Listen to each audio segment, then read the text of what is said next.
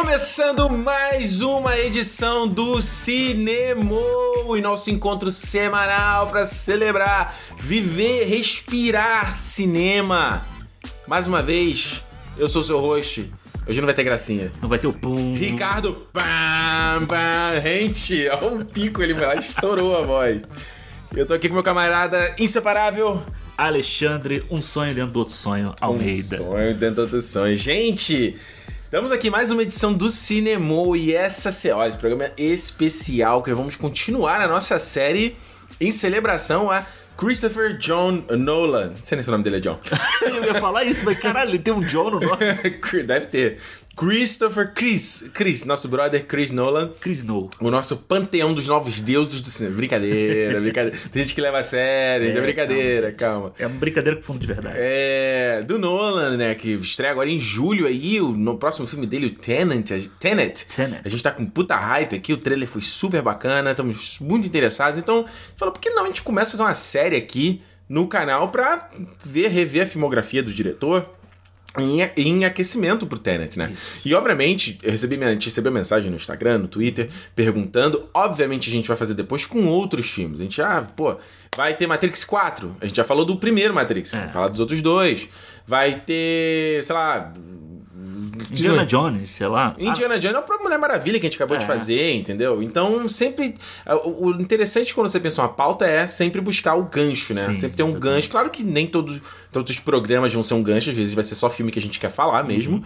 Mas é, é, a nossa ideia de montar a pauta é sempre tentar buscar um, um gancho, seja do filme que acabou de sair ou de vai estrear, tal, o assunto aí do momento, a gente quer falar e revisitar os filmes. Então, Alexandre, sobre o que a gente vai falar nessa edição do Cinemou? Hoje nós vamos falar sobre um filme que é muito cultuado do nosso querido Nolan, Eita. que é o, o A Origem. a Origem Inception. Inception. Um grande clássico aí de 2009, não é? 2010. 2010 foi entre aí o Batman Cavaleiro das Trevas, né? E o, o e Batman Cavaleiro das Trevas Ressurge. É, foi o filme pós a exaltação do, é... do The Dark Knight, né? Então tem muita coisa aqui pra gente falar sobre esse filme. Lembrando, se você chegou agora no cinema, já, cara, já certifica que você tá seguindo o podcast, seja em qualquer plataforma que você ouve o nosso programa. É, e lembrando que, assim, se é a primeira vez que você tá ouvindo o nosso programa, no final, a gente sempre deixa um momento aqui dos feedbacks, né, sobre o programa da semana passada. Então, a maneira de você mandar o seu feedback é através do Cinema Podcast no Twitter e no Instagram. Então, a gente não tem site, então tem como, não tem área de comentários.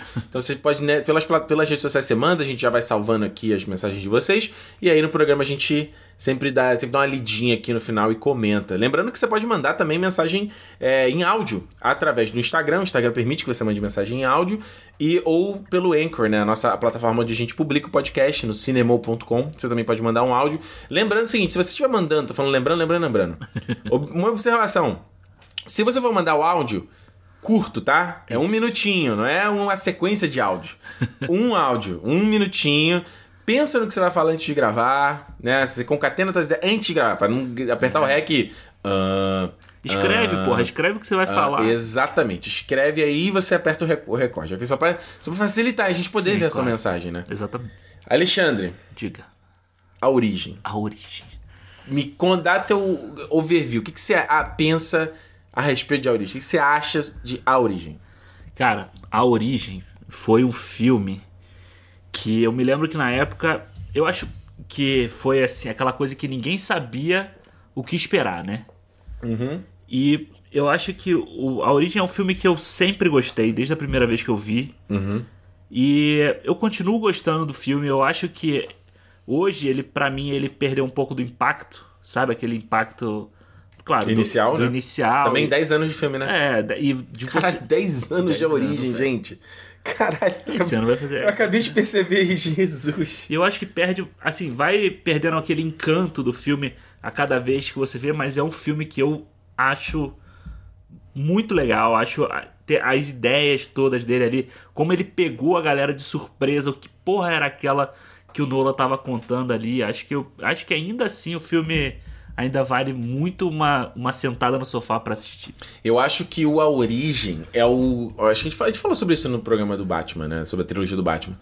É, eu acho que a Origem ele, ele é um filme que cimenta o Nolan de ser esse cara de. O diretor que tá tentando fazer uma coisa diferente, sabe? Tá tentando contar a história dele. Tipo assim, eu tô aqui fazendo o meu, sabe? agora? Tô, tô fazendo aqui o meu, na moral, de O boinhas. meu dinheiro todo que a Warner me dá, né? É, sabe? Isso é- mas isso é legal pra caramba, porque eu acho que mostra. Parece uma criança com uma, uma caixa de brinquedos, né? É. Tipo, caralho, o que que eu consigo criar aqui com. Agora que eu tenho mais- recursos, tenho mais prestígio, o estúdio tá me dando grana pra bancar, pra fazer essas coisas, né? Como a gente até falou, o sucesso do Dark Knight. E, e o cara poder se desafiar e contar coisas diferentes. Então eu acho que. Eu sei que tem gente que acha, ah, porra, será que esse filme é muito pretencioso? Sabe? Ai, Sim. muito. pre- O que é ser realmente um filme pretencioso? O que, que é isso? É o, é o filme que. Sei lá, é o, é pra mim, pretencioso é o Todd Phillips falando do Coringa. É, total. Isso pra mim é pretencioso. Total. Eu acho que assim, É o, é o Tarantino falando dos filmes dele. O Tarantino é um pouco pretencioso, é um pouco arrogante também. É. Mas eu acho que. a- o- eu acho que. Não, eu não acho que o, o Christopher. Eu acho que o Christopher Nolan, ele acha que ele é foda, sabe? Tipo assim, ele, ele tem. Ele é o cara que, quando ele dá uma entrevista, você consegue ver que ele, ele fala assim, pô, eu sou foda, eu fiz essa parada aqui, entendeu? Mas eu não acho que os filmes dele são pretensiosos. Eu acho que. Tanto que a questão que todo mundo reclama dele, de ele explicar o filme várias vezes, já mostra um pouco isso, Pra sabe? tornar acessível, né? Exatamente. Você está fazendo um blockbuster que tem uma ideia mirabolante, mas você está tornando ele acessível para uma parcela grande da população, entendeu? Sim. É, esse negócio da entrevista. É, é eu acabei de falar, acabei de falar do Todd Phillips aqui, acabei de falar do Tarantino, agora você falou do Nolan. Aham. É complicado, né? Porque ao mesmo tempo. Você, há pouco tempo você também você falou do Iarrito, né? Que também Sim. você acha que ele é muito Ah. pretencioso. Ah, eu fico pensando assim, quem trabalha com parada artística, né? Principalmente os, cara, os caras como está colocando muita, muito do que ele acredita e do que ele pensa de identidade. Acho que você tem que ser. né, Nem questão de ser pretencioso, você tem que se defender um pouco a tua parada, entendeu? É, você Porque tem, quando que, você tá dando entrevista, você tá vendendo o teu filme. você tem que acreditar naquilo que você está fazendo. né? É, imagina, a gente há pouco tempo aqui, o Alexandre mandou um- uma, entre- uma entrevista do Pô. Daniel Craig pro novo 007. O que, que foi que ele falou? Conta aí. Como é que é que ele, tá, ele tava falando assim? Ah, não, é, nós fizemos o, o melhor que nós pudemos nesse filme. Não importa o que as pessoas acharem, a gente fez o que A gente deu. fez e- o, que, o melhor que a gente podia, o que a gente gostou. Tipo, caralho, o que que ele... Que vibe é essa, mano? É, entendeu? É tipo o, o Ben Affleck dando entrevista lá pro Batman vs Superman, sabe? É. E, tipo, porra, você tem que vender o teu negócio ali. Você tá. Não tô falando que é uma coisa fácil fazer isso, né? Você, você tá com o pique num, sei lá, num projeto que você não acredita. É. O próprio Taron Egerton, agora há pouco tempo, com o Robin Hood, né? Ele mesmo falou que foi um filme que ele. Caralho, o que, que é aquilo ali que aconteceu, né? É. Então, eu, eu acho que. Eu não tô falando que é fácil fazer isso, mas, Sim, né? sim, claro, também eu concordo. Eu acho que.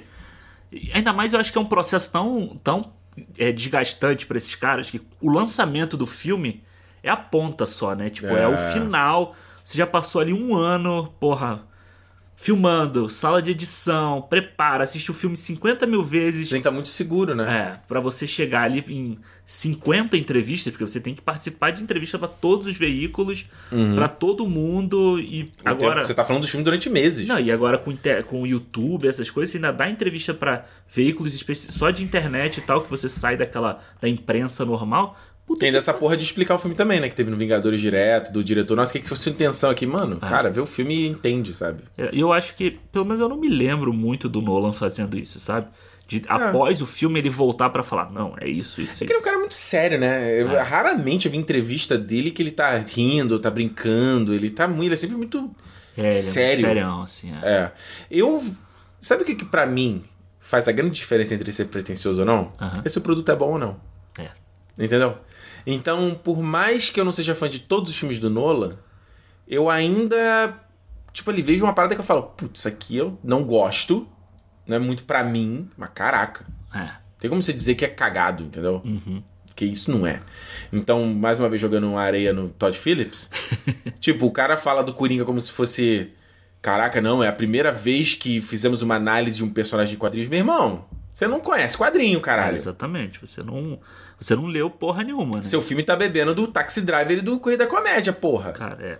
Você tá bebendo de fontes boas? Tá, mas baixar a bola, entendeu? Eu acho que o problema é esse, é você querer vender o filme, ele quer vender o Coringa como se ele tivesse feito Taxi Driver, entendeu? E não é? E não é. Então, por exemplo, mesmo Tarantino sendo pretencioso, mas porra, o filme do cara é o filme do cara. É. O Inharrito que você não gosta, mas pra mim, quando ele vai falar do The Revenant, pô, The Revenant é uma puta experiência. Sim, com certeza. Então, cara, quando o cara fala ali com uma. Caralho, o que, que a gente conseguiu fazer com luz natural no meio do, do deserto do gelo? É. Tu fala, mano, eu consigo ver isso na tela. e o Nolan, você vê mesmo em entrevista quando ele fala do amnésia, você vê ele já falando ali do conceito do roteiro, que ele fala, ó, ele, ele faz a. Como é que ele faz? Ele faz uma linha, né? Uma linha curva. Já viu essa? Já São duas vi. linhas paralelas. Faz- A linha vai reta, faz uma curva e depois ela vira. é, uma- ele faz uma segunda linha paralela à primeira. Né? E aí ele fala, ó, aí ele começa a quebrar o roteiro, começa a fazer uns cortes eh, verticais e fala, ó, essa parte preto e branco, essa parte colorida, essa parte preto e branco, essa É. parte colorida, e é uma hora que o filme vai se colidir. Então sempre tem esse conceito, essa coisa meio metalinguística do, do, do filme como a estrutura que ele é escrito, sabe? E eu acho legal isso, porque o Nolan, ele lança o filme e ele some, né? Uhum. Você vê que ele fica dois anos sumido e daqui a pouco o Warner anuncia o novo filme Como dele. eu disse, o ca... tô fazendo o meu aqui. De- deixa quieto aqui, mano. É, ele se tranca no lugar dele pra pensar e eu acho isso legal, sabe? Eu acho isso você trazer ideias novas pro cinemão, né, para esse cinema de lançamentos multimilionários de muitas salas. Eu acho legal isso, sabe? Eu acho o cara fazer um filme como A Origem que a gente vai falar, porra, É. sabe? Tipo, Concordo. eu, cara, assim, a, comparando de a grosso modo aqui, Uhum.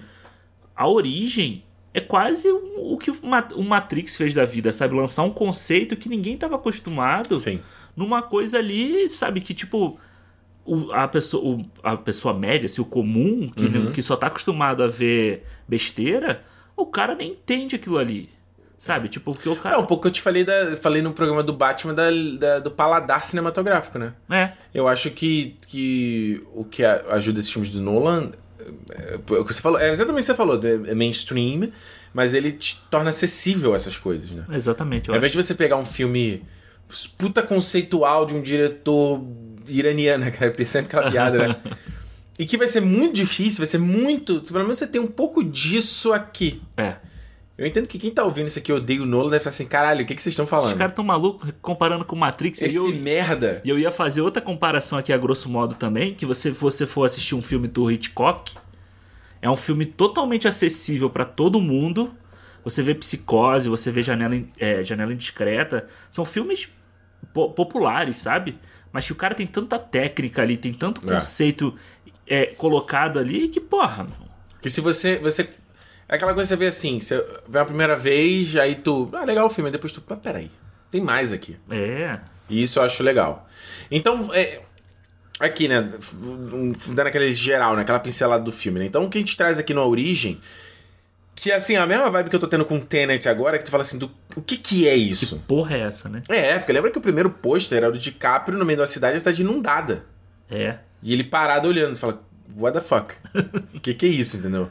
Então você pegar aqui o conceito de que você é, vai viajar dentro dos sonhos, você vai ter esse- essa parada que conecta o, consci... no, o subconsciente enquanto você dorme. E você vai ter uma galera, uma parada que surgiu como um experimento militar, que é sempre uma desculpa. É uma desculpa, é uma desculpa que sempre funciona. Que é, que é porra. Factível. com- Factível, É. completamente. É, é um experimento militar justamente pra você. E aí você tem essa galera que é treinada pros caras conseguirem invadir subconsciente e extrair informação. Então o que eu acho interessante logo nesse começo, né? Tá ali ele na reunião com o Saito, né? Ouvido pelo Ken Watanabe. E eles, ao mesmo tempo que ele tá apresentando o conceito de tipo, ó, ele. Olha que interessante. Ao mesmo tempo que o Nolan tá apresentando o que, que é o conceito do filme, de esse conceito de consciente, você entrar e abstrair, ele já tá subvertendo que o Saito já tá a dois passos na vez falando, não, mas e extrair? É.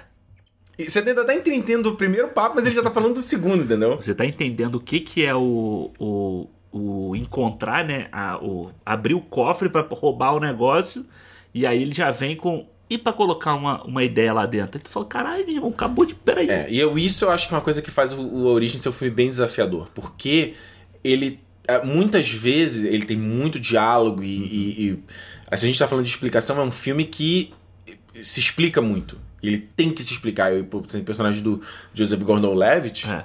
ele, é explicador, ele né? é o explicador, ele é o cara que precisa só cuspir informação pra, pra Ariadne, que é, o que faz o, o, né, o trope clássico de roteiro também, de- do novato chegando. Que serve pra, pra apresentar para o espectador todas as ideias do. É o recurso mais fácil. É. Fala. E, não, eu acho que o filme deve ter ali, sei lá, uns 35 minutos, sei lá, 30 minutos de explicação o tempo inteiro, sabe? De tipo, do momento em que o Cobb, né, o Leonardo DiCaprio encontra a Ariadne, até o momento que eles começam a missão, é explicação o tempo inteiro. Então, tempo eu acho assim, E conceitos e como as regras funcionam, né? então eu até acho assim, se, a pessoa- se você é uma pessoa que não gosta de ver filme legendado, assista esse filme dublado. De boa. De boa, porque você para você pegar tudo que ele tá falando ali, procura o caminho mais fácil para você entender, entendeu? Concordo. Porque realmente é uma- um volume de informação muito grande. E é, e é um filme de, de assalto, né? É um filme de assalto. É um Não, total, filme de É um assalto. filme de assalto e que esse pedaço da explicação é aquele pedaço do filme de assalto do plano. Que Sim. ele vai mostrando o plano e que tem. a gente vai fazer isso, vai entrar nesse... Exatamente. E você tem cada um, tem o seu eh, skill, né? Então você tem o, o cara que é o rei do disfarce, que é o, é o Eames, que é o, É o o Tom Hardy, Tom Hardy. Que foi o filme que fez explodir, né? É, foi. Foi o Origem. Você tem o DiCaprio, que obviamente é o líder dos caras. Aí você tem a Ariadne, que é arquiteta. O você... alquimista O alquimista. É, é bem um filme de assalto. É. Voltando nesse ponto que eu tô te falando das informações desencontradas, Aham. outra coisa, logo nessa primeira sequência, quero voltar nessa primeira sequência ali com o Saito. Aham. Então vamos lá, né? Pa- Vamos tentar acompanhar aqui o raciocínio. Sim. O filme tá, né? Vamos lá, tá. O que eu tô fazendo gesto aqui, eu sei que a galera não tá me vendo. Numa direção, né? Tá. O, vamos lá, o o, o rio do. O fluxo do rio indo na direção, lá. Ele contando ali a história, ó. Então, é isso aqui, esse é o conceito, subconsciência coletivo, extrair informação. Aí vem o Saito. Joga mas isso, aí é, é- é quase o rio indo no fluxo contrário. É. Depois disso, o filme apresenta que, na verdade, eles estão sonhando. É. Que você não sabe que eles estão sonhando no começo. Aí tu fala, what? O que que tá acontecendo aqui? Pra completar, né? Você, ele já começa a introduzir o conceito ali da, pessoa- da, da Mal, que ele não. Aham. A Marion Cotillard, ele ainda não desenvolve o negócio de ser mulher dele nem nada disso. E aí, tá, estão dormindo. E aí o filme. Você vai você tá ali, ok, beleza, então subconsciência, você tá aquela coisa ali, o beabazinho, entendeu no filme? o filme, mais uma vez, ele vai no fluxo contrário de mostrar que é o sonho dentro do sonho. Então, assim, logo nessa primeira sequência, você ainda nem entendeu o conceito do filme e o cara já está subvertendo o conceito, cara. Não. O cara já tá dois passos à frente, meu irmão. É foda. É foda. Eu acho que. Até eu me lembro disso quando eu fui assistir pela primeira vez. Quando chegou nessa parte que, que é, tem o sonho dentro do sonho, eu já tava assim, tipo, descolado da cadeira na frente, assim, caralho, meu irmão. O Que que tá porra é acontecendo, O que né? que tá acontecendo aqui? Que, Peraí, que eu tô, eu tô, tô conseguindo entender aqui, mas ainda não peguei tudo o que tá acontecendo nessa história, entendeu? Sim. E muito nesse aspecto desse começo, tem várias coisas que eles apresentam que você só vai entender mais no final do filme, mais pra frente no filme. Sim, sim. Que é primeiro o lance do arquiteto, que o cara erra o carpete. É. Né? Ele- Que aí você quebra o, o, a ilusão de Ah. que o cara tá dentro de uma, de uma realidade. Aí tem o fato de que tá tendo um- uma rebelião do lado de fora. Tu fala, o que, que tá acontecendo? E aí agarram o cara que é o arquiteto. Porque era o sonho dentro da cabeça E não dele. fazem nada com os outros, né? Nada com os outros, você não entende.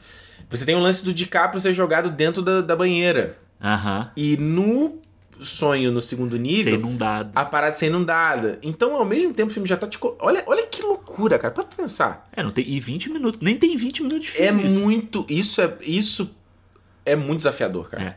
E assim, e não é uma coisa assim, tá mostrando um sonho, passa pro outro e depois passa pra realidade. É, é- é alternado, é encontrado. Exatamente. Vai e volta. Ah, você, você consegue diferenciar pelo figurino, pelo, pelo ambiente, o que, que tá acontecendo ali, mas é vo- você ainda não tá, não tá ligando as ideias, né? É. Na hora que ela acaba, aí você fala assim: ah, tá, entendeu? Aconteceu isso. Sim. É, que é no final que eles estão no trem, aí tu. Que é o momento que tu faz o. É. Mas eu acho que pra um começo de filme, acho que se a gente tá falando aqui que o Nolan explica muito, e eu acho que explica no bom sentido, não no sentido de, de é, menosprezar Aham. o entendimento, acho que é mais ele certificar que você entendeu, Aham. pelo menos é a Sim, minha... eu também concordo. Ao mesmo tempo, ele tá fazendo um bagulho que é muito desafiador. De tipo, eu lembro a primeira vez que eu vi o, o- A Origem, esse começo, eu fiquei assim, eu não tinha entendido tudo, eu não peguei tudo no começo. Eu acho que assim, de novo, a, a comparação a grosso modo que a gente faz com Matrix, que eu acho que é aquela parte quando que o Morfeu ali que o Neo acorda na Matrix, sabe? Que é muita informação ao mesmo tempo, que É. o Morfeu tá dando a pílula pra ele e ele tá passando do espelho e não sei o quê. E que você fica que você só vai entender depois que as coisas. que refresca, né? Que É. acalma. E aí você começa a Mas, fazer mano, sentido. isso é 40 minutos dentro do Matrix. Exatamente. E esses são os 20 Esse é o minutos começo do filme, é, é isso. Aí, fora que a primeira cena do filme, É uma outra parada. que é uma outra parada Que é o final do filme, na que é verdade. o final do filme. E aí você, tipo, corta pro, pro quê? Pra isso que a gente tá falando aqui. Isso depois é uma coisa. Se você não tá ligado logo no início, depois lá na frente não faz sentido nenhum. Cem- 100%. 100%. E é engra- acho, na verdade, eu acho essa comparação com Matrix eu não acho muito a grosso modo, não. Assim, é, ok, vai, são duas histórias diferentes, mas Sim. Tem muita similaridade. O fato da galera se conectar ali, né? Porque o que que faz o pessoal. Isso eu demorei a entender. Como, Aham. é que, mas como é que vocês estão no mesmo consciente um do outro, né? É aquela droga ali, né? Aquele, aquele aparelhinho ali que ceda eles, aquilo que faz a. é, acho que é mais o composto químico, né? Que faz a, a- a- eles se conectarem, né? É, a sedação, mais É. as coisas que, que ele fala. Não, eu coloquei isso aqui pra ativar não sei o que lá. Tem. É, várias. então, então não é como se o cara só estivesse dormindo como a gente dorme. É, não. É o composto Ele ali tá que faz. drogado ali, ele tá drogado. drogado, é. Ele tá drogado, exatamente. E aí, então, ou seja, você tá se conectando pra entrar num outro mundo. E nesse outro mundo meio que você tem poderes, né? Tipo, o próprio Ims lá que tá com uma arminha e de repente vira um trabucão, né? Você tem que. Darling, você não pode ter medo de sonhar tão grande aí, vem com uma trabuca. É muito foda. É cara. muito foda essa O cara, o Tom Hardy tá muito charmoso nesse filme. É, e você tem um arquiteto, né? Igual no, no, no Matrix também, que é, o, lá o, o Link, né? Link? No Link é no 2, né? Não, não, é o Link. É o cara que vai, que vai colocando pra Não, o ele. Link é no 2, mas quem é o primeiro? Esqueci quem é o primeiro. Tem o Moses. É. Enfim. É, Enfim, é o cara lá que fica na- no computador. É. Ah, passa pra frente aí, eu fiquei, fiquei em branco aqui. Vai, puxa aí. Puxa o assunto aí. É, Eu acho que. é, E aí, quando, quando você sai desse início, né? E aí você começa a também pegar mais informações sobre o próprio Leonardo DiCaprio, sobre o protagonista, que é, É. o grande vilão da história inteira. É ele, o né? consciente dele, é o, é o subconsciente dele, né? Então É. você passa a, a ver a relação dele com o Michael Caine, que é o sogro dele, Uhum. e aí que você já vê que é o cara que é, pegou ele pela primeira vez na pro primeiro trabalho dele e tal, porque ele era um arquiteto, né? O Leonardo DiCaprio era um arquiteto. Uhum. E aí eu acho legal aquelas coisas de você ir buscar na universidade uma- um jovem que tá doido pra, sabe, pra, pra sair dali pra rabiscar ou pra fazer o projeto dele. Então você já pega esse cara que tá com a mente fresca aí, cheio de ideias pra criar o seu mundo ali, o, o que você precisa, né? Ele, na verdade, eu acho. Você falando que o subconsciente dele é vilão. Ele é meio vilão desse filme, o Kobe. É, porque até, até o que Que fala. ele que planta a ideia na cabeça da Mal. Ele fala, né? É, ele O fala. lance, tudo. a- o que acontece é que eles estavam se puxando os limites da parada É. e eles perdem o controle. Ela. Que é o lance lá dela não. do- dela ter guardado ali o segredo pra entender o que, que é o, o passado, o que, que é o real e o que, que não é o real. E ele subverte aquilo ali e ela perde o.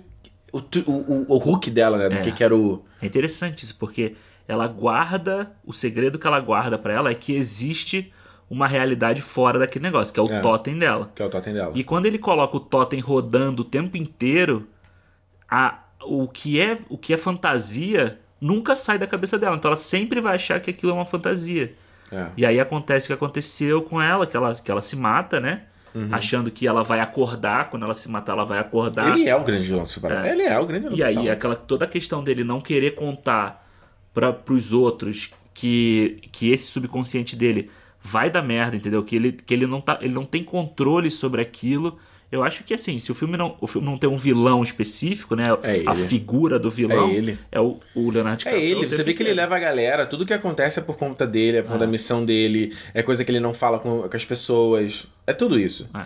E eu vou te falar, entrando, entrando num ponto aqui, eu acho que esse filme aqui é absurdo no quesito visual, É absurdo, sabe? Eu acho, os pôsteres já eram muito incríveis, de cidades se entortando e coisas sendo quebradas e tal. Eu acho que a gente, só pegando o primeiro gancho, a gente falou aqui a coisa da da Mal, né, do sonho deles, aquela maneira como ele filma eles ali acordando no aquele cochilo, né, que eles tiveram, mas que eles viveram 50, 50 anos, anos. cara.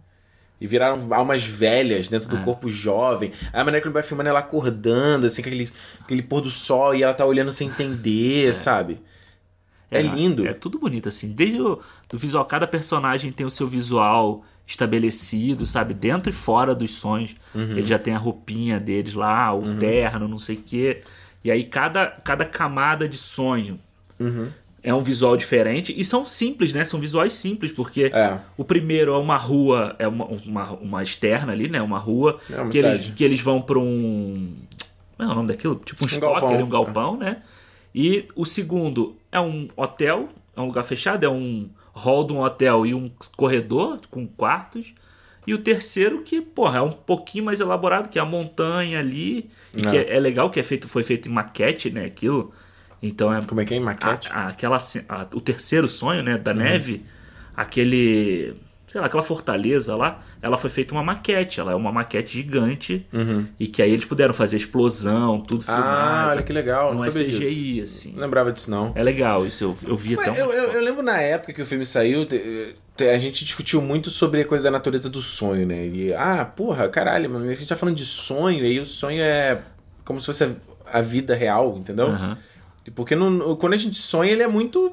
É, é muito doido, né? Muito fora de. Não existe muita lógica, né? É, eu, eu lembro que na época da revista, acho que era a revista 7. na Olha aí, época, hein? Ou era Preview, não me lembro. Era uma revista dessa antiga. Vinha junto com a matéria sobre o filme, uma matéria falando sobre os estudos de sonhos que existem, né? De você entender o que, que o, seu, o seu subconsciente tá querendo, tá querendo dizer. Uhum. É, tipo, os sonhos, eu já vi gente falando que o sonho ele te mostra coisas que você tá querendo alcançar ou problemas que você tá internalizando com você e ele tá te mostrando, sabe? Então ninguém tem uma resposta certa para por que, que a gente sonha. Eu, já li, eu já li que era muito. que a coisa do. Tipo, o cérebro arquivando as memórias, né? Aham. Tipo, você, você. Às vezes acontece muito comigo, sei lá, de tá- dormir e sonhar com o que aconteceu no dia. E aí parece que é como se fosse o cérebro pegando essas informações Aham. e, sabe, engavetando elas e, e catalogando elas, É, porque assim. tem muito disso, né? De você, sei lá, você lê uma coisa num dia e você acaba sonhando com aquele assunto logo depois, né? Acontece muitas vezes de sonhar e e no sonho misturar com coisa que aconteceu no dia, com, por exemplo, coisa que eu vi em Twitter com uma, com uma pessoa que eu vi no Instagram, É. que eu nem conheço. Aí mistura tudo. Eu me lembro que lembra que quando você contou que sonhou com Knives Out? Knives Out. Logo depois eu tive um sonho que era participando do Married Story. Você vê, tipo, foi porque a gente conversou daquilo, aquilo fica É, na sua cabeça. Fica na tua entendeu? cabeça. É, eu, eu- eu- então, eu lembro essa discussão, ah, mas será que o- a parte do sonho deveria ser uma coisa mais lúdica, mais fantástica? Muito parecido com o que aquele, aquele filme, não sei se você viu, do Peter Jackson, O Olhar do Paraíso. Aham. Você chegou a ver, né? Vi, vi. Quem não viu esse filme tem a, a- é, toda a história do filme ali, a Saoirse Ronan, ela, ela morre, né? Ela é assassinada por um, por um assassino, assassino, né? O, o Stanley Tucci, que tá Stanley incrível Tucci, nesse exato. filme, ganhou o Oscar, inclusive. E ela tem todo, é todo lúdico, né? A parte que ela tá, tipo, num purgatório, assim, né? Da alma dela tá meio presa e tal. É uma maneira de interpretar, sabe? O que eu acho que o. é, o que eu acho interessante do, Nolan- do que, que o Nolan fez é que, tipo assim, quando você tá sonhando, você não sabe que você tá sonhando. É. Você tá sonhando com coisa real, com, com o mundo real. É, eu acho que ele pega algumas coisas que a gente tem do sonho. Eu acho muito interessante como ele, ele fala. Você não sabe como você começou a sonhar. Exato. O sonho, é, o sonho não tem início, sabe? Não tem o. o le- Estou sonhando a partir de agora. É, não tem o letreiro do Star Wars, né? Que vem É. sonhando. Tá, tá, tá, tá. E aí, tipo, porra, você já começa no meio de uma situação ali. E ele, e ele brinca com isso justamente da cena da Ariadne, que ele, na montagem ele simplesmente coloca como uma cena seguinte. É. E ele tá numa cena no local europeu, né? Como ele vai, ele vai visitar lá o. Michael Caine. Então você nem sabe, até o ponto que ele mesmo. É justamente a metalinguagem do filme, né? De brincar. Como é que a gente chegou até aqui? Aí ela para, não, não. Ah. E aí, cara, tem uma das sequências que eu lembro, quando eu vi isso no filme, eu caí pra trás. Que é aquela sequência da explosão na cafeteria. Sim, é fantástico, né? Cara, eu não conseguia entender como eles conseguiram fazer aquela cena. Das coisas explodindo no ar e tudo. E ficando no ar, né? E ficando no ar, cara. O mais impressionante é que essa porra é feita na câmera, cara. Uhum. Tem CGI, tem. Mas é- você vê o making off, mostra os caras explodindo os bagulhos. É. De verdade. E eu acho que, como eu falei, mais em questão de, de, de conceito visual, é muito doido, cara. Os malucos de capra e a menina no meio ali, os bagulhos explodindo tudo em volta. né? E assim, eles estão conversando, o negócio passando na frente, É. e o cabelo dela voando e tal. E depois o fato dela dobrar a cidade, que Cara, também é outra Que, coisa. foi essa- que aí essa cena é que me derrubou pra trás. Porque eu falei assim, caralho, meu irmão, que parada. é Aonde tá que chegando o acontecendo?" CGI, né? É, não, e tipo assim, o bagulho dobrando É. e aí encaixa perfeitamente um prédio em cima do outro, sabe? Faz um espelho meio. E depois quando ela usa o negócio do espelho pra construir o resto É. da, da, da, da, da rua ali, né? Que não tem, ela faz uma parada. É fantástico, cara. Eu acho que é mais ainda a questão visual. ahn, é, sem, sem chamar os olhos, né? Que eu acho que, aquele, que é o efeito especial mais interessante. O espe- o efeito especial é quando a gente não vê que ele tá acontecendo. Aham. Que parece que é tudo feito ali na câmera mesmo, sabe? Acho que é o, é o mais impressionante de todos, né? É, eu acho que. Eu acho que. O, ah, de novo, a gente falou isso no. Quando a gente falou do, do Batman, o Cavaleiro das Trevas, né? Como o Nolan para um quarteirão pra virar um, um caminhão. Uhum. Tipo, como ele tem esse cuidado de criar o cenário, sabe? De, tipo, levar pra rua, levar. Nem que seja, tipo, um ambiente fechado também. Ele criar tudo. É tudo muito palpável, assim, sabe? É tudo muito real que você olha e, fa- e você acredita no que tá acontecendo ali. É. De verdade. É, total. Essa cena, então, se você pegar, o filme tem 2 horas e 20, né? Ah, essa primeira uma hora é todo o setup, né? E Aham. todo de apresentar o conceito, você tem ali a Ariadne entendendo as paradas, e ela, o... o, o esqueci o nome dele, gente. O que o, o Joseph Gordon-Levitt, que ele ensina o negócio do paradoxo, né? Ah, é o. Que é muito foda, né? Coisa do, de igual, igual Arthur, né? É. Que é igual coisas de, de pintura do Escher, né? Que é aquela coisa do, do escada infinita, sabe? Aham. Que uma conecta na outra. O conceito de artístico é Sim. foda. É, e toda esse, esse uma hora final do filme já é o heist em si, né? É, é, é, é, ele tem o recrutamento também nesse, nesse início. É. E aí depois. Ele aí, o Tom Hardy e o... e eu acho que depois, quando começa, cara, é um filme que tem um ritmo alucinante, assim. Ele vai, tipo, vai, vai, vai, vai, vai, e aí tá acontecendo um negócio. Aí eles dão uma pausa ali na hora do. Lá do galpão pra, pra aquela questão do tio, do personagem ali. Que ele vai, tipo, é, porque o filme tá apresentando o conceito enquanto ele tá acontecendo, né? Exatamente. Até porque até, sei lá, quase começar o roubo ali, né, da ideia, a gente não tinha visto o personagem do, do Cillian Murphy ainda. Não. Era gente- só o conceito também. É, e aí ele aparece, e aí começa. E aí o filme começa a, a ser muito rápido, sabe? Eu acho muito rápido. E muita, de novo, muita gente não entende o que tá acontecendo por isso.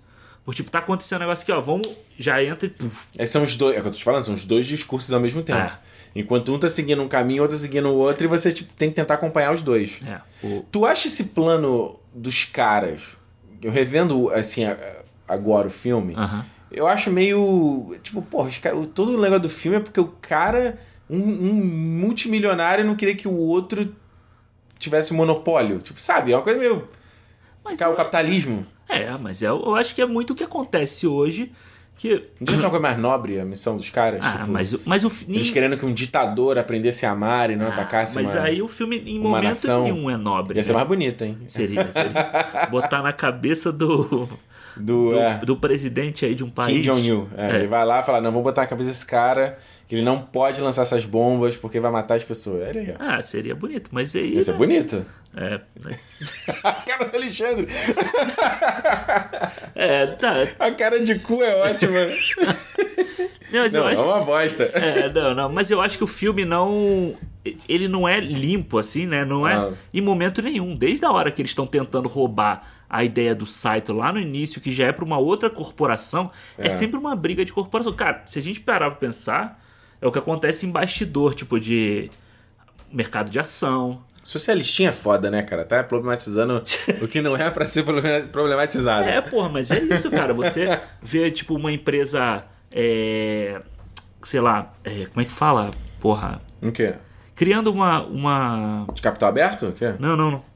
Porra, peraí, calma. Ah, Que sabotando. ah ok. Uma empresa sabotando outra. Ah. Vários casos a gente tem aí, entendeu? É a mesma coisa, só que aí é no, no conceito do, do Nolan, do filme. porra. Ok, ok. O- Eu devo dizer o seguinte. Ah. O, o- a, a Origem é um filme foda, assim. Ah. É, Quando eu já revi dezenas de É, eu vezes. também. Entretanto, é, é parecido com o que você falou. Eu acho que revendo, ele, ele hoje em dia, né? Aham. Ele começa a perder uma força pra mim. Eu começo a achar o filme meio idiota. Eu começo a ver. É que o cara vai estar ouvindo aqui, a gente descendo elogio e falar agora, what the fuck, cara, você tá, tá maluco? Plot twist. Não, não, é, mas. Para, eu quero levantar uma discussão na boa aqui. Claro. Faz sentido esse filme? Faz sentido esse conceito? Porque para pra pensar, tentar entender, principalmente quando essa segunda parte, que aí o, o filme é que ele vai subvertendo tudo. É. Ele vai entrar em quatro níveis de sonho, né? Quatro. Três ou quatro níveis, quatro níveis de sonho. É, três é o plano, né? e quatro- mais o limbo. Sim. E tu, what? É. Tipo, faz sentido pra você o filme? Revendo agora, tentando entender o que, que o filme explica. Cara, faz. Pra mim faz. Assim, eu acho que é, ele deixa bem claro ali qual é a intenção dele. A intenção dele não é. Quando ele fala a questão do, do elefante, que ele dá aquele, aquele exemplo assim. Se eu falar pra você elefante, o que, que você vai pensar? elefante. Elefante. Então, a ideia dele não é chegar lá na cabeça do, do Cillian Murphy e falar, você vai Não, é desfazer. ele entender isso É você botar uma ideia na cabeça. Cara, se a gente pensar que hoje, fora do sonho, as Hum. pessoas já fazem isso Sim. de alguma forma, você criar uma ficção em que você implante essa micro ideia que vai enraizar na cabeça da pessoa, pra mim faz, faz sentido que isso É. aconteça, sabe? Porque tem essa coisa dele botar a ideia e quando ele descer no avião, ele já tem que. Ele receber. O Saito ia né, dar o telefonema ali e o Kobe poderia passar tranquilo e ver os filhos dele. E, só que, tipo assim.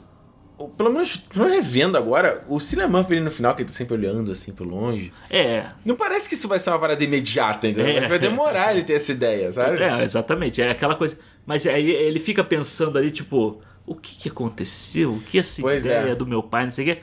É, mas aí, mais uma vez, é aquela coisa meio da breguice do Nolan, sabe? É. De ter que mostrar o cara naquela pose, segurando o queixo, pensando, olhando pro infinito, sabe? Acho que você matou a charada aí, cara. Eu acho que é um pouco brega. É. Tem, uma- é o que eu tô falando, tem umas. É, é foda e conceito e o visual é incrível, tem mais que a gente ainda vai falar aqui. Mas tem um pouco dessa breguice, né? Essa cafonice do. Do, do, do filhinho de papai ali, o, o Killian Murphy, e aí o cara. Tem o tio dele, né? Que o, Aham. que o Imi está interpretando, que aliás ele faz um jogo ali muito interessante dele fazendo a maquiagem, né? É muito legal. Que é- ele tá no espelho e daqui a pouco ele olha pra um lado quando volta é o, é o ator já, o, A câmera passa por trás dele, né? passa por trás no final. É, É. bem, é bem, bem. Porque eu acho que esse filme faz tudo metáforas visuais, né? A própria coisa que a gente falou do peão, que ele abre lá o cofre, cofre, aí pega o peão e gira, Aham. não é exato, não é literalmente o que você tá vendo. Sim. É uma metáfora é visual. Ideia, é a ideia É do- uma ideia, exato. É a cidade ali, né? A casa, a, porra, a casa da menina no meio de um lago do nada, que você não consegue an- andar pra chegar até É. lá. Entendeu? É tudo uma metáfora visual. Mas tem, eu acho, um pouco essa, essa breguice do cara. é, do, do pai, aí o pai acho que nunca. O que, que o pai falou pra ele, o que tava no testamento. É, uma coisa muito assim, tipo, sabe a última coisa que meu pai me falou? A última palavra dele foi desapontado. Tipo, sabe?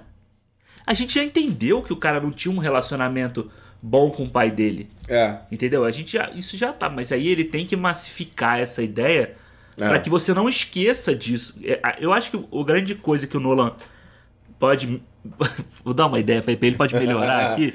Aí, Nolan, anota aí, já que você tá vendo a gente. É isso, é, é- o espectador não esqueceu ali o que, aco- o que ele já falou há, há uma hora atrás, entendeu? A gente tá acompanhando a ideia. Se no final você bota, implanta essa ideia lá, você vai saber que ele, que ele tá voltando a acreditar que o pai gosta dele, Uhum. entendeu? Eu acho que não precisa, de novo, aí ele vai lá, eu estou, como é que ele fala? Não sei o que, ah, eu tava... Ele, eu sei que você tava desapontado aí, ele faz. Tipo, de novo tem Ele que tava falar desapontado porque o garoto tentou ser ele. Ser ele. Puta ah, meu Deus. Éramos seis. seis da tarde, na Globo, né?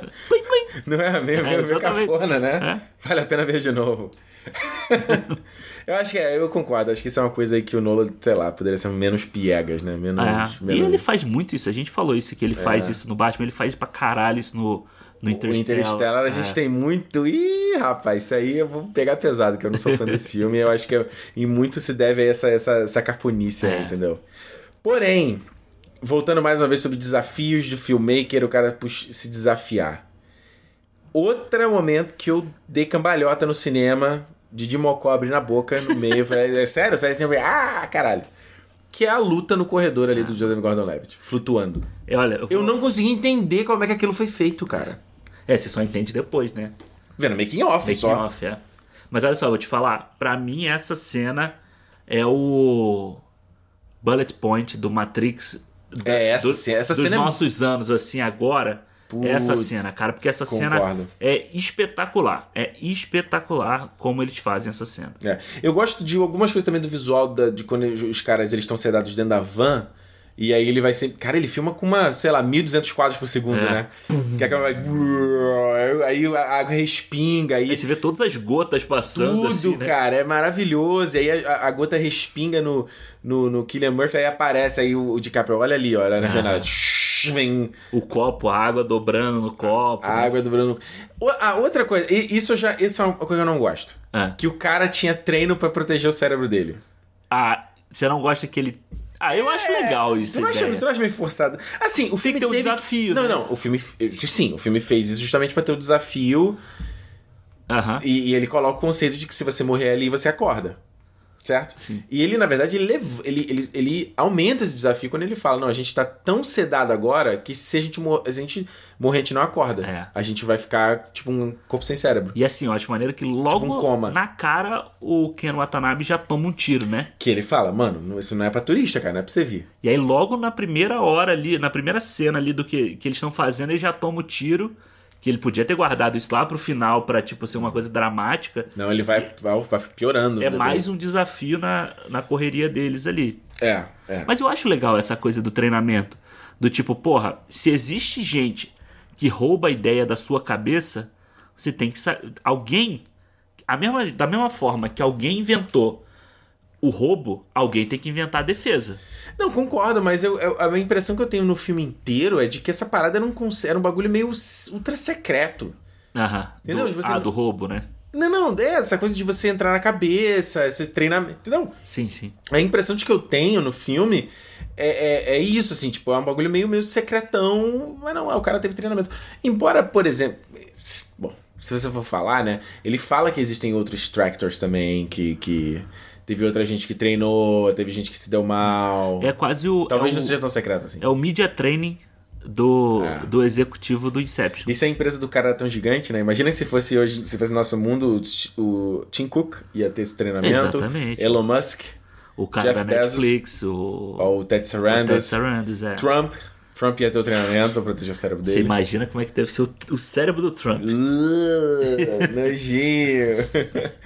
Mas é. E aí o legal desse- dessa parada é que o, o- a van é- é muito doido, cara. A van acerta o alambrado Aham. e tem quase meia hora de filme a van cai. Isso é foda. E ele corta e fica ali. tu- A van. Dum, dum, dum. Não, ele deve ter filmado, sério, 10 mil quadros por segundo, não é possível.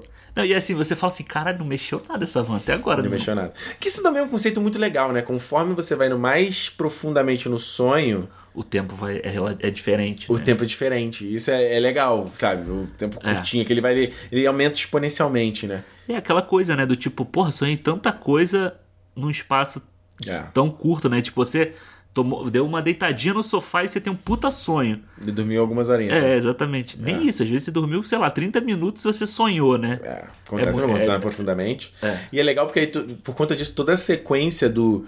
Do o, o que eu tenho um pouco de dificuldade, aliás, se a gente procurar na internet, a gente acha isso, né? Quem é o sonho de quem, né? Uhum. né? Porque o, o, o, que eu fico um pouco na, na dúvida, às vezes, assistindo, é quem é o sonho de, de qual pessoa? Inception, Inception é o quê? Diagram? Meaning, director. Não, diagram. Deixa eu, acho que é diagram, que é que ele fala sobre. É esse aqui, ó. Era isso aqui que eu tava procurando. Já viu isso aqui? Não. Essa é uma imagem aí. Se você botar na internet, ó, Inception Diagram, né, de diagrama, tem uma ilustração. Essa ilustração é clássica da internet.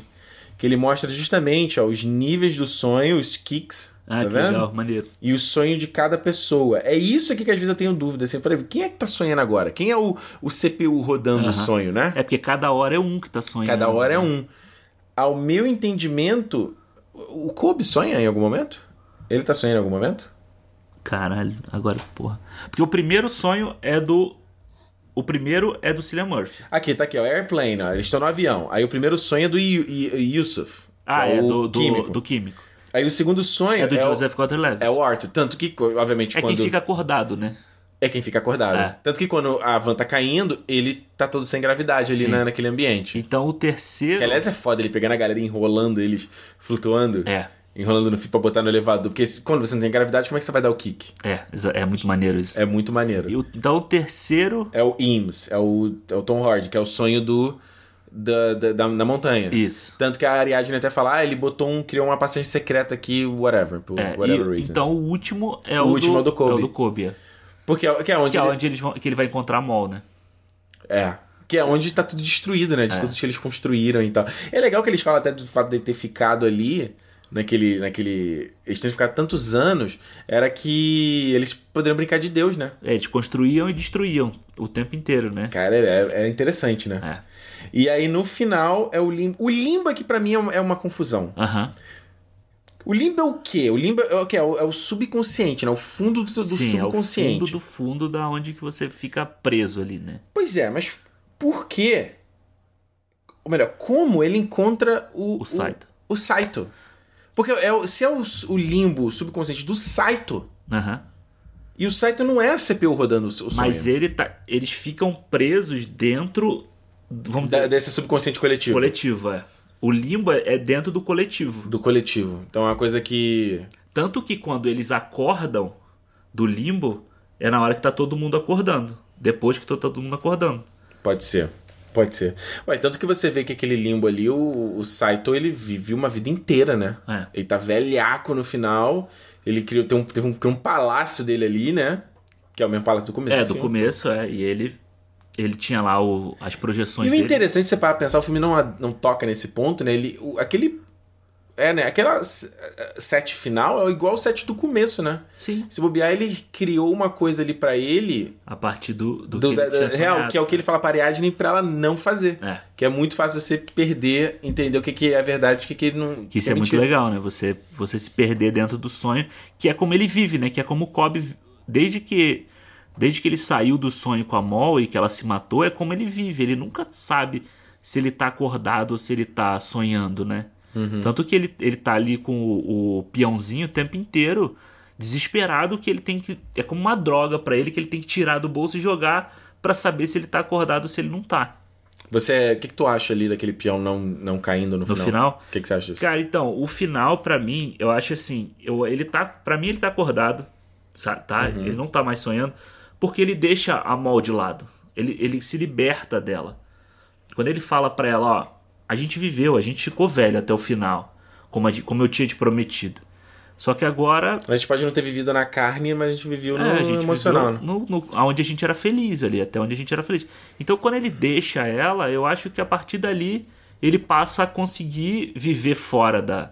da eu ia falar da Matrix. Sim. Ele consegue viver fora da, do sonho, e ali eu acho que no final é só uma brincadeira do Nolan, do, do peão.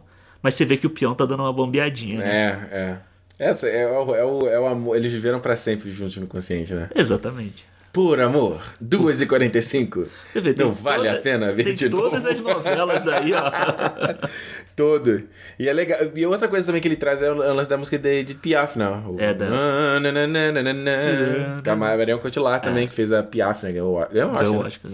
Que é muito doido. Que aí no final da música, que os kicks eles têm que se alinhar. Sim. E, e, e, e que aí todo mundo acorda ao mesmo tempo, né? É, que- E é muito foda. Então o primeiro kick é ele se jogando do. da ponte lá. Mas o Kobe e o DiCaprio, como é que eles acordam? Ele não mostra. Não, o site do DiCaprio. É, o Saito de. o- É, o Kobe. É. É. O Saito e, e o Kobe, no final, que eles encontram ali. Uma coisa. Então é isso que. Essa parada que, pra mim, eu vendo. Principalmente vendo essa segunda, eu falei, what the fuck? Que o Kobe acorda na praia e ele não lembra do plano dele. É. Porque ele tá, ele tá ali comendo e aí ele vai lembrando Aí ele fala, é. é, eu prometi pra você que a gente ia acordar e a gente ia ser jovem de novo. É, eu acho Por que, que ele não é. se lembra disso? Eu acho que esse pedaço ali, de tipo, como ele chegou naquele ponto do limbo com o, o, o Saito, é que fica uma coisa meio, tipo, que pelo menos eu até hoje eu não consigo entender direito como isso aconteceu. É, isso revendo de novo, eu falei, cara, será que é isso a pista que o Nolan tá dando pra dizer que talvez o DiCaprio ainda esteja dormindo? Aham. Mas eu não consegui chegar a uma conclusão. É, nem uma interpretação, nem nada. É, pra eu, só achei, eu só acho muito estranho. Sempre ele. Eu, eu não consigo. Aliás, quem tá ouvindo, se você tem uma explicação pra esse. Uma ponto, teoria. a teoria. Por que, que ele no final ele acorda e ele fica, né? Ele, meio, ele fica com a cara meio de bobão, assim, né? E não mostra como é que eles acordam. É, mas é ele, ele chamando o cara pra, pra voltar, né? Ele fica. Aí ele só volta automaticamente pro, pro to- o sonho do Ims. É, ele vai voltando. Ele vai. tó, É. É, mas. É, porque ele fala pra ele, né? Vamos, ele fala, ele fala uma coisa do tipo, Hum. "Ah, vamos, vamos voltar, vamos pra, vamos voltar A ser jovem. a ser jovem, é. É. E aí é como, se- não sei se você já teve um sonho disso do tipo, acorda, porra, acorda e você acorda. Já, já tive. já Então, tive. eu, eu meio que ali eu, eu pelo menos interpreto dessa forma, é a forma como eu, eu saio feliz dessa cena. entendeu? É, já principalmente sonho que tá acontecendo uma coisa muito ruim e É. você acorda. Já aconteceu comigo algumas vezes de você acordar e, sei lá, começar a chorar. Tipo, uma coisa É. que o sonho tava muito triste, era uma coisa, uma situação muito ruim. E aí tu acorda, tu olha pro lado e. Uh, Já teve coisa de gente que morreu e É foda. situações terríveis. Eu olho pra lá e faz meio tu ficar meio apreciar a tua vida, sabe? É. Fala, caralho, olha o que, que eu tenho aqui, entendeu? Aí, cara, eu acho que é isso. E a parada do kick, da- de cair, eu acho fantástica essa ideia. Quem tem que A cair no susto, né? sensação de você, desse susto. Quantas mil vezes você já acordou caindo de alguma. De cadeira, então, mano, cadeira de barra, essas cadeiras altas, direto eu sonho que eu tô. Vou sentar e cair pra trás. Cara, o que eu já sonhei. Eu, quem acredita em espiritismo aí e tal, Uhum. outras vidas, essa coisa toda. Cara, às vezes eu acho que eu já, numa outra vida, eu morri caindo, cara. Porque eu sonho sempre caindo de prédio. E é, É sempre de prédio, mano. Caralho. Então se eu vejo coisa, tipo, aqueles malucos fazendo parkour Aham. no ponto de prédio com GoPro. Mano, eu automaticamente na minha cabeça vem uma imagem minha na ponta do prédio caindo. Nossa. Sempre. Por isso que a cena do Protocolo Fantasma, do Tom Cruise no Burj Khalifa, andando, Aham. aquela cena me impacta muito. Porque eu falo, mano, eu nunca, nenhum milhão de anos, por nenhum dinheiro, eu teria coragem de fazer o que esse cara fez. E ele fez, né? É. Nem, não digo nem de fazer uma cena de ação, só escalar. É. Eu fico vendo a galera, o cara do Free Solo também, escalando assim. O do próprio Joseph, Joseph Gordon-Levitt, que ele faz o cara da- das duas torres lá. Puta, aquele filme é muito maneiro. Muito o- legal. A Travessia. É. Faz o Philippe Petit Felipe Tiza também. atravessando a, a, o Arthur K. Aliás, quem não viu esse filme, esse filme é muito legal. É. Passou, fez dinheiro nenhum, coitado. Mano, esse filme eu vi no cinema, no IMAX lá da Barra. Eu saí com as minhas costas suadas, assim. Eu Uhum. é tava muito bom, né? suado. Porque, porque é CGI, mas é muito, muito verdadeiro, né? A forma como ele filme e tal, profundidade. Zemex é muito foda, cara. Pena que os filmes dele hoje em dia não fazem dinheiro, né? Eu Não, Pois é. não- preju atrás de preju. Vai fazer o Pinóquio aí agora, viu? Foi anunciado. Pinóquio? É. É. Tu viu o último dele, o Bem-vindo a Marin? Não. Nossa, Ruim. é muito ruim, cara. Putz. Eu dormi na parte do filme, aí acordei no final, ele tava fazendo, tinha coisa de De Volta pro Futuro no filme. Falei, cara, Ah. de onde veio isso aqui, cara? É foda, né? O, o Zemex é tipo o Ron Howard, sabe? Acerta um, erra três, sabe? Ele faz um. Ele tem uma, É. uma matemática meio merda, assim. É, pode crer. Alexandre, vamos para notas? Vamos? Você primeiro? Pode, posso? Vai lá. Cara, de novo, acho que A Origem é um filme que foi muito original na época, sabe? Uma coisa que. A origem foi original? Exatamente. Gostou né, da, da minha rima aqui. Aham. E eu acho que, assim, todo o marketing do filme já levou aquela expectativa pro que que tava vindo, sabe? Que porra é essa que. Porque era assim, era. É um filme sobre sonhos. The Aí- Dream is Real. é, aí você fala, que que é isso, cara? Aí começa o filme, aí é isso, é, o visual, a ação dele é, é bacana. Aí vem a cena do Joseph Gordon-Levitt no, no, no corredor e é, sabe? E é- eu acho Fantástico. que, assim, são momentos que, de novo, o Nolan consegue te jogar várias vezes pro alto e você sair do filme tentando ainda absorver o que você recebeu e você querer sair discutindo e sair com a sua teoria de se, se o Kobe tá acordado, se o Kobe tá dormindo, entendeu? Sabe? Isso eu acho, eu acho isso muito legal. Em qualquer filme, eu acho que se ele te, se te traz uma coisa a mais, né, para você continuar no, no pós cinema, é uma coisa que eu já, eu já gosto muito. Acho que muita gente entrou no, no espírito do hate do, contra o Nolan, principalmente depois desse filme. Do- depois do Inception? É, porque Será que não foi depois do, do último Batman, não? Não, eu acho que depois, É depois desse, desse? filme aí, eu acho que tem muita gente que. Sei lá, sabe? Tipo, não, você não pode ser um cara que queira fazer uma coisa diferente e você possa dar tudo mastigadinho pro, pro espectador, sabe? Todo mundo quer cagar uma, uma regra de que não, que o espectador entenda o que quiser. Não é bem assim, sabe?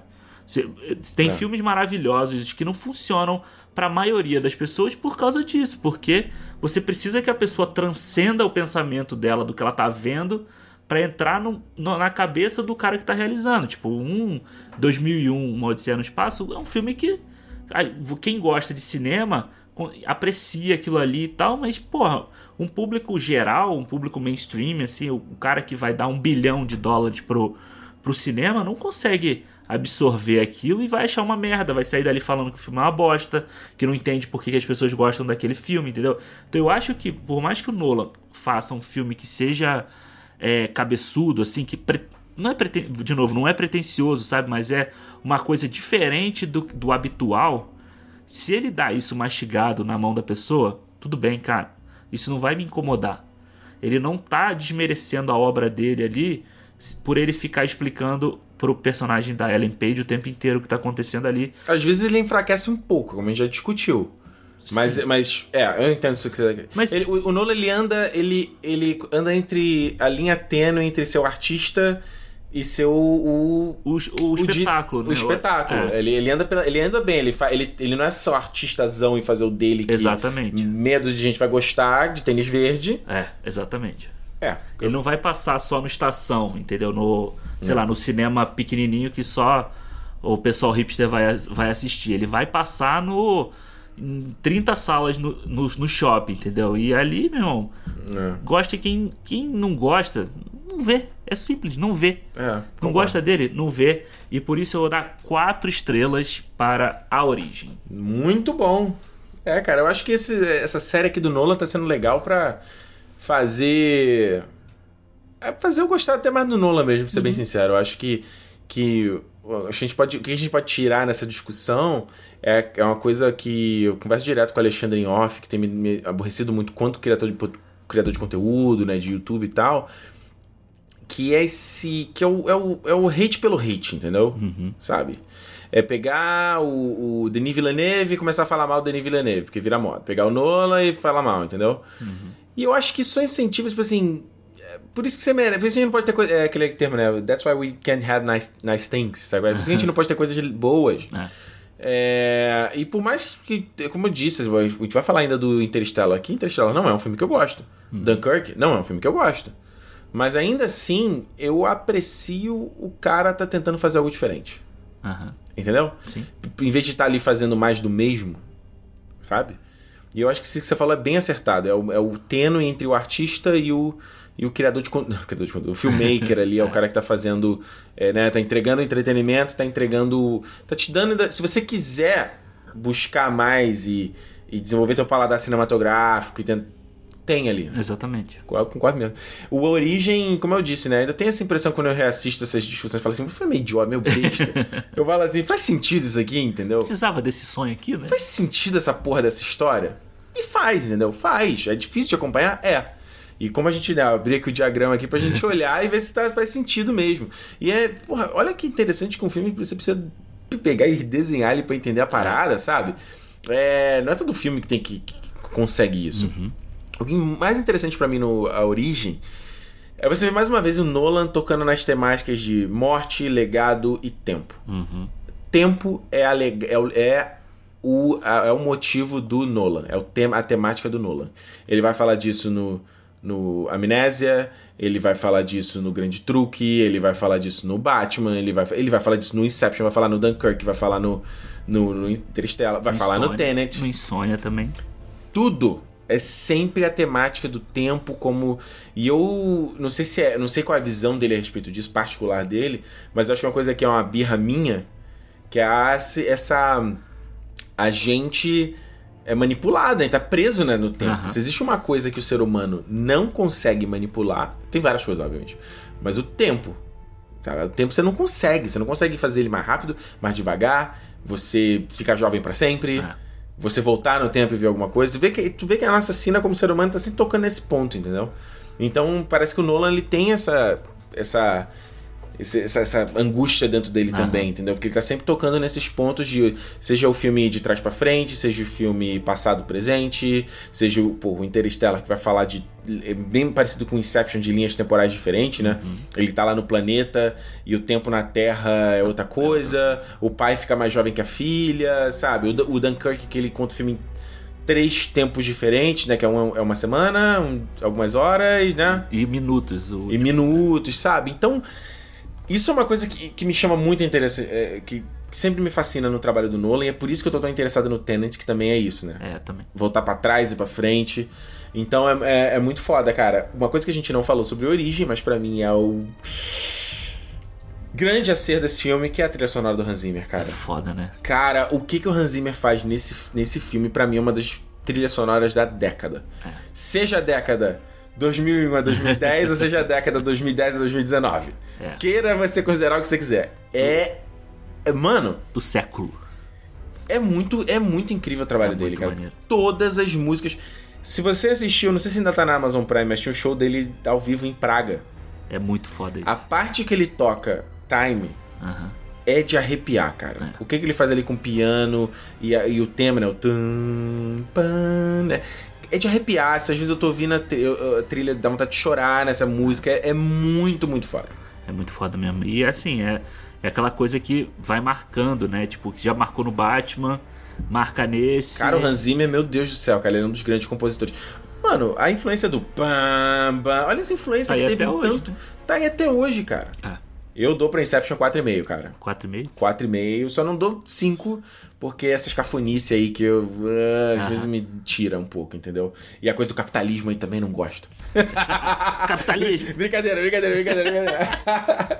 gente, é isso aí. Esse foi o nosso, a nossa parte 2 da série do Christopher Nolan. A gente já fez o do trilogia do Batman, fez do A Origem. Vamos fazer um. ah, Vai ter uma, uma trinca de novo aí sobre o Following, o Amnésia e o Insônia. Provavelmente é o nosso próximo, né? É. E depois vamos pra Interstellar, Dunkirk, Grande Truque.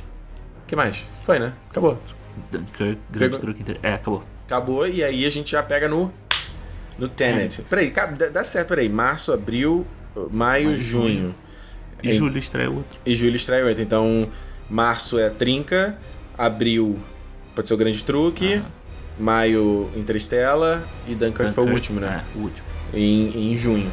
Tá aí, né? É isso aí. Alexandre, Foi. tomar o kick aí.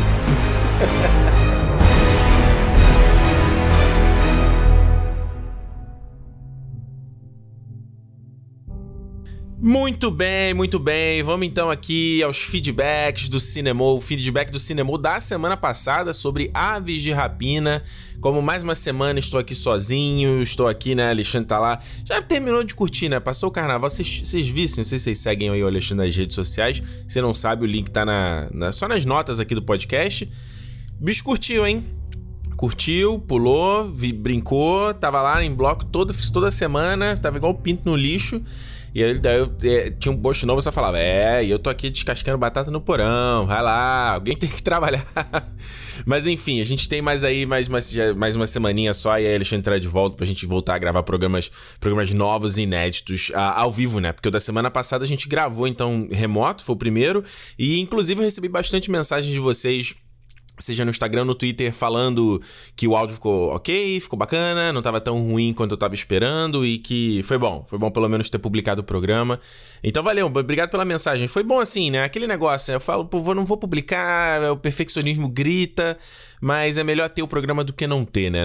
Depois ouvindo, assim, enquanto eu tava editando, tipo, dava pra ouvir de boa, entendeu? Deu pra dar umas ajustadas ali no- nos parâmetros ali, e aí ficou, o áudio ficou um pouquinho melhor, certo? Olha só. Como eu falei então, vou ler aqui as mensagens de áudio e as mensagens em texto que, que a gente recebeu ah, sobre o Aves de Rapina da semana passada. E lembrando sempre, se você tá chegando no podcast agora, os- a maneira de você mandar a mensagem pra gente é pelo Cinemou Podcast no Twitter e no Instagram. E aí já aproveita e já segue a gente também pra você não perder quando a gente estiver atualizando aí. Se é programa novo, a gente posta foto aqui dos bastidores. É, eu quero até pra mais pra frente botar a votação, uma coisa assim, gente, qual filme a gente faz? Esse ou esse aqui? Ver, né? Deixar a galera decidir. Então tem muita coisa bacana que a gente pode fazer, certo? Olha só, primeira mensagem de áudio que a gente recebeu aqui do Jardel Santos. Fala Ricardo, beleza? Meu nome é Jardel, sou de Praia Grande, também trabalho gerando conteúdos na internet em outras áreas. Foi muito bom para mim, foi muito libertador ouvir de você para não deixarmos de publicar os conteúdos porque tivemos algum tipo de problema ou porque não falamos aquela frase ou não ficou como nós esperávamos. Afinal, a relevância do conteúdo é muito mais importante do que o perfeccionismo, não é mesmo?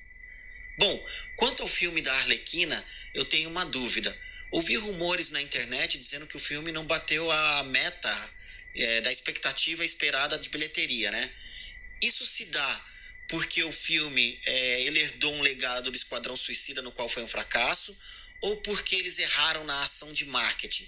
Tanto é que eles mudaram o nome do filme no meio do lançamento. Bom, essa é a minha pergunta. Um grande abraço para você e até o próximo podcast. Eu fico na expectativa para ouvir o próximo podcast, porque eles recheiam muito a nossa experiência nos filmes que nós assistimos. Obrigado. Valeu, Jardel. Obrigado pela mensagem. Cortou o finalzinho, mas tá de boa. Deu pra, deu pra pegar o que você falou. É que assim, cara, a gente fala de fracasso de Esquadrão Suicida, mas não, o Esquadrão Suicida não foi fracasso, né? A gente tem que falar isso, né? O filme fez o quê? 700 milhões, 800 milhões? O filme deu dinheiro pra caramba, então ele pode ter sido ruim, foi bastante criticado, mas ele não foi um fracasso, entendeu? Então, eu acho que no caso do Aves de Rapina, o que tem muito se especulado, assim, tem uma parte do que eu, que eu próprio comentei no podcast de alarmismo de internet para justamente gerar clickbait, de ah, meu Deus, olha que, que é um fracasso que às vezes não é, não é medido. E, e, é difícil, porque muitos desses sites, da galera, mesmo a gente que faz podcast ou, ou YouTube, Sabe, vai lá no Box Office Mojo, vê o, o custo do, de produção do filme, vê o quanto ele faturou e, ah, beleza, o filme deu, fez sucesso ou não.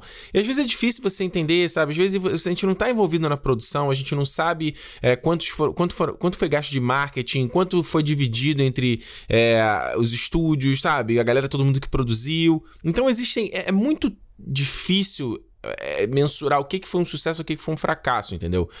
pelo orçamento do, do, do Aves Rapina, não me parece que o filme foi, foi um, esse grande fracasso, entendeu?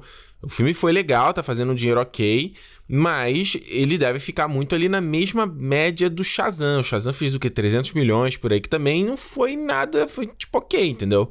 E os caras vão fazer mais um, um, um próximo filme aí.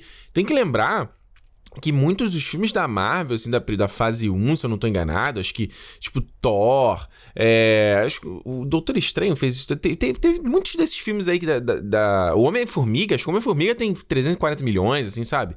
Que a gente. Ah, pô, o filme deu certo.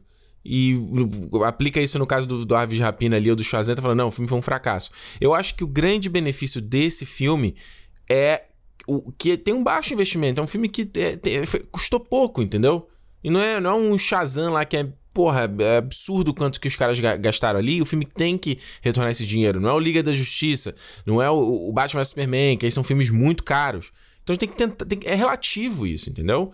Então a gente tem que esperar um pouco aí para ver o que, que, vai acontecer, porque eu adoraria ver uma sequência desse filme e tem que ver se eles veem valor nisso, entendeu? E parte disso aí que você falou, se é um fracasso ou não, vai depender Esquadrão Suicida ano que vem. É isso que eu quero ver. Acho que existe sim uma parte de, de erro no marketing desse filme do Aves de Rapina e a Warner vai ter que aprender aí para fazer direito no Esquadrão Suicida ano que vem. Olha só, tem a mensagem aqui do Nicolas Garcia. Acabei de ouvir o podcast sobre Aves de Rapina e só consegui ver o filme ontem, com mais de duas semanas depois da estreia, e concordo bastante com os pontos que vocês levantaram. Mas uma coisa me incomodou um pouco assistindo, e que é o que tem é que o filme tem medo de se arriscar e perde algumas oportunidades de fazer alguns fanservices. Mas eu entendo que o filme realmente não é, que o filme realmente tem essa intenção de ser mais isolado e surtado. Aquela Gotham City no filme não parece realmente Gotham. E o que custava colocar aquele capitão do, da polícia sendo Gordon, hein? Abraço pro Ricardo e pro Alexandre. Nicolas, uh, essa tua mensagem que tá parecida com o que eu, que eu falei, né? De, de, de fato, o Aves Rapina ele querer ser uma, uma aventurazinha mesmo.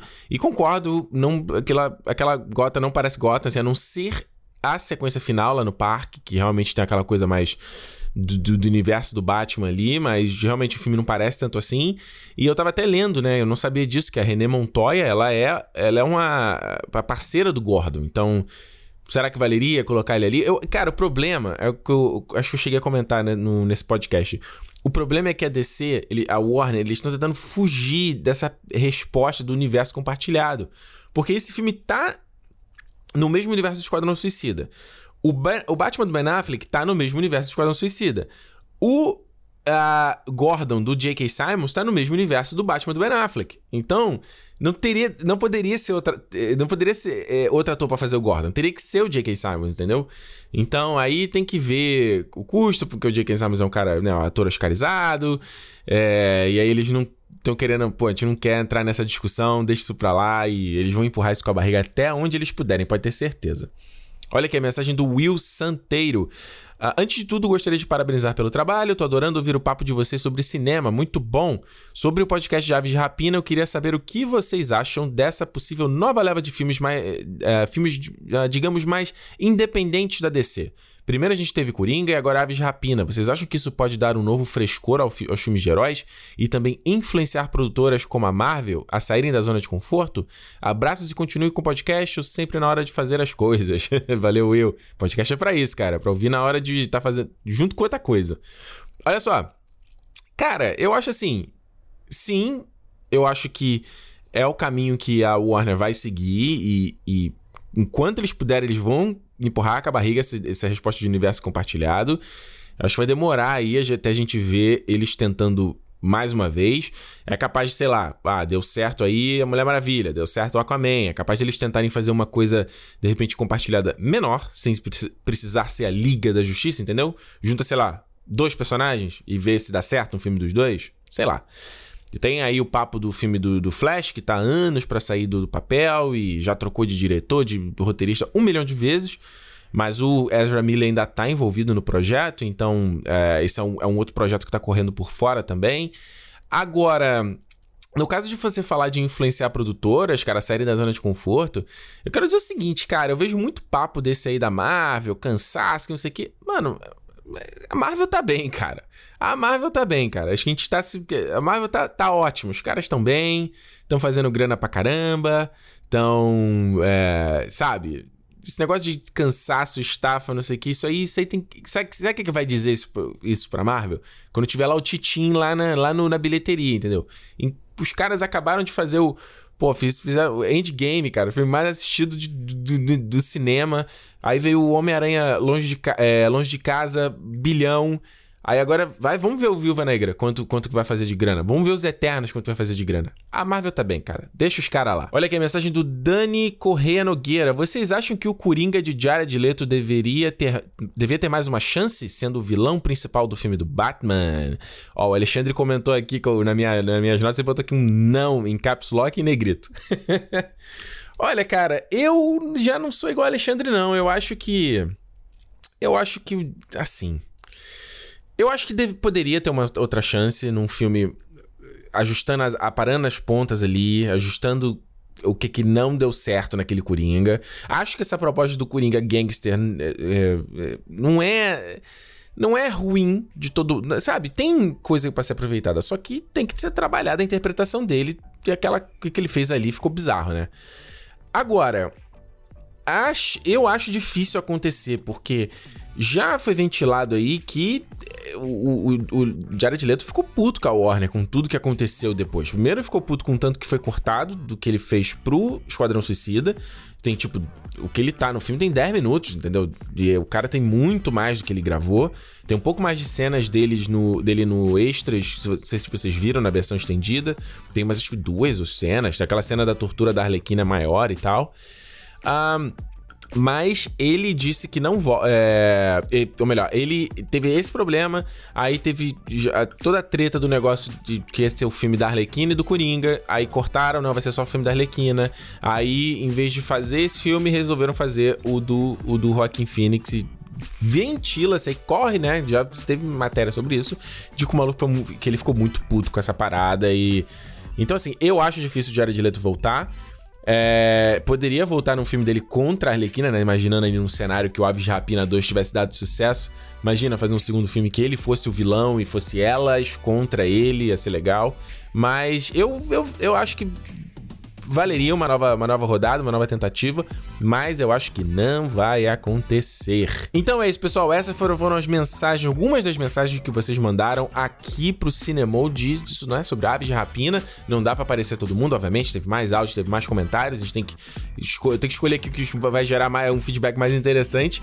Mas não se esquece, manda pra gente Cinemol Podcast Pra, eu quero saber o que vocês acham a respeito do, do, do, do a origem, né, do Inception. Pô, quando eu, quando eu postei avisando que a gente ia publicar o cinema desse tema, pô, a galera ficou muito animada. Gente falando que era o filme favorito. Então eu quero ouvir os comentários de vocês.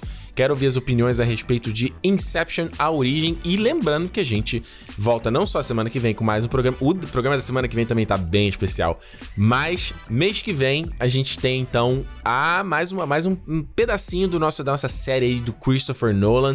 E o da semana do mês que vem isso vai ser uma trinca também, né? A gente vai fazer, igual como a gente fez do Batman, vamos combinar aí três filmes do Nolan para falar de uma tacada só. E também vai ficar bacana. Beleza? Então é isso, pessoal.